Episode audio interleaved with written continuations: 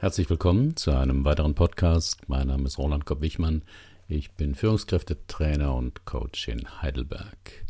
Das Thema heute, warum wir so ungern warten und wie sich das etwas ändern lässt. Vor einigen Jahren gab es im Flughafen von Houston in Texas auffällig viele Beschwerden über die langen Wartezeiten am Gepäckband. Sofort wurden entsprechende Maßnahmen ergriffen und mehr Mitarbeiter für die Gepäckabfertigung abgestellt und die Wartezeit auf acht Minuten gesenkt, was innerhalb der vergleichbaren Standards anderer Flughäfen lag. Doch auf die Anzahl der Beschwerden hatte das keinen Einfluss. Als man die genauen Zeiten untersuchte, fand man Folgendes heraus. Die Passagiere brauchten eine Minute, um von ihrem Flugsteig zum Gepäckband zu kommen, und dort mussten sie im Schnitt sieben Minuten warten. Daraufhin machte man ein Experiment. Anstatt noch mehr die Wartezeit am Gepäckband zu verringern, verlegte man den Flugsteig, so dass die Passagiere jetzt sechsmal mehr Zeit brauchten, um zu ihrem Gepäckband zu gelangen. Die Beschwerden hörten fast vollständig auf. Wann warten wir? Oft warten wir, wenn es um ein begehrtes Gut geht. Der Anlass in den, in den angesagtesten Club der Stadt, eine Karte für die Bayreuther Festspiele, das neue iPhone. Doch manchmal ist es auch ein Zeichen schlechter Organisation. Wer erinnert sich nicht an Amtsbesuche vor zehn Jahren? Ein Schalter, 30 Leute davor und kurz bevor man drankam, Mittagspause. Wenn Mangel an lebenswichtigen Gütern herrscht, ergeben sich auch lange Warteschlangen. Im Fernsehen sieht man Menschen in Afrika, die für sauberes Wasser anstehen. In der ehemaligen DDR gehörte langes Warten auf bestimmte Nahrungsmittel oder ein Telefon oder ein Auto zum sozialistischen Alltag. Warum ist Warten oft unangenehm?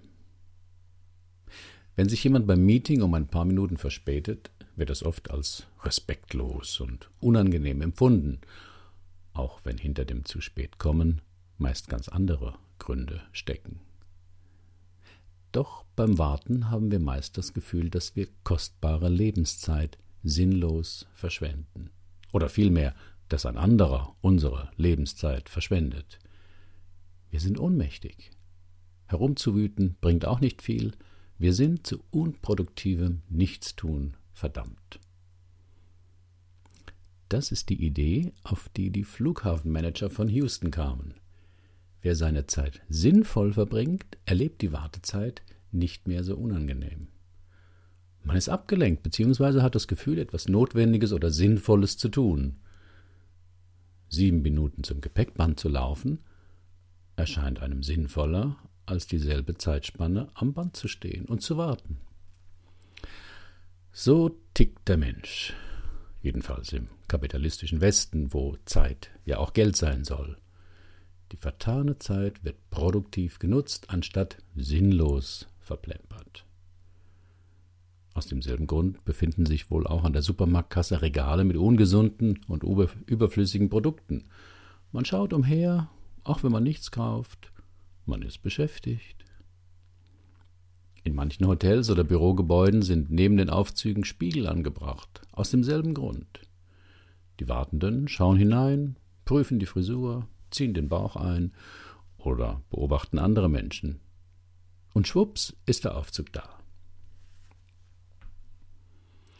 Bei Warteschlangen achten wir mehr darauf, wie lange eine Schlange ist, als wie schnell sie sich fortbewegt. Das fanden die Verhaltensforscher Ziv Carman und Daniel Kahneman heraus. Das gilt auch dann, wenn die Wartezeit in beiden Schlangen identisch ist. Diese Erkenntnis macht man sich in den Vergnügungsparks von Disney zunutze, indem man die Warteschlangen in Serpentinen oder um Gebäude herumführt, so dass man nicht direkt sehen kann, wie, Schlangen, wie lang die Schlange wirklich ist. Was erleichtert uns das Warten. Wer zum Tode verurteilt ist, regt sich nicht auf, wenn der Henker im Stau steckt. Denn Warten an sich bedeutet ja nichts. Es ist unsere Interpretation dieser Zeit, die das Erleben angenehm oder unangenehm macht. Leichter fällt es uns zu warten, wenn wir auf etwas Wertvolles warten. Kaum jemand würde wegen eines neuen Telefons vor dem Laden der Telekom einen Tag und eine Nacht warten. Vor dem Apple Store tun das manche schon eher, in der Hoffnung, das neue iPhone zu ergattern.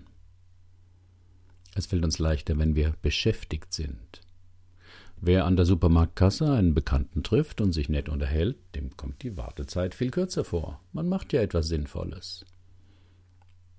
Aus demselben Grund wurden wohl auch bei IKEA und anderen Märkten Selbstscanner-Kassen eingerichtet. Durch das Gefummel mit dem Barcode-Laser spart man vermutlich kaum Zeit, jedenfalls nicht mehr, als wenn man sich in eine Schlange einreihte, aber man ist sinnvoll beschäftigt und hat das Gefühl der Kontrolle. Wir warten leichter, wenn wir den Grund kennen. Habe ich etwas abends gekocht und meine Frau verspätet sich, hilft es mir, wenn sie anruft und ich ungefähr weiß, wann sie kommt. Deshalb gibt es ja bei der Bahn auch seit geraumer Zeit Begründungen für eine Verspätung. Wir warten leichter, wenn wir ausgeruht und entspannt sind. Umgekehrt gilt, wer hungrig, müde oder gestresst ist, wird beim Warten schneller ungeduldig und, je nach Temperament, schreit er nach der Öffnung einer weiteren Kasse oder fällt in den resignativen Opfermodus. Und wir warten leichter, wenn es gerecht zugeht. Warten wir in einer Schlange und haben den Eindruck, dass es in der anderen Schlange schneller vorwärts geht, kann das stressen. Deshalb gibt es manchmal nur eine Schlange, von der aus die Wartenden auf die einzelnen Schalter vorrücken. Oder man zieht am Automaten eine Nummer. Wie kann man entspannt warten? Das Stressige am Warten ist also das Gefühl, dass man nutzlos Zeit verplempert. Und das ist ja in unserer nutzenmaximierten Zeit fast eine Todsünde. Deshalb hier zwei Vorschläge. Erstens mit der Schöner Warten App Link auf meinem Blogartikel, leider nur für Apple, können Sie während des Wartens etwas Gutes lesen. Einfach Ihre Wartezeit eingeben und Sie können das Texten mit einer Länge von 5, 10, 15, 20, 30, 45 oder 60 Minuten wählen. Im Programm sind Autoren wie Heinrich Böll, Bjarne Mädel, Eva Menasse, Helga Schneider, Benjamin von Stuckrad-Barre, Josef Roth, Cordula Stratmann, Moritz von Uslar, Mark Welte und viele andere. Der zweite Vorschlag. Achtsamkeit hilft auch, im Stress des Alltags Pausen der Ruhe zu finden. Wie das beim Warten geht, sehen Sie in meinem Video auf dem Blogbeitrag. Was tun Sie, wenn Sie warten müssen? Herzlichen Dank für Ihre Aufmerksamkeit. Bis zum nächsten Mal.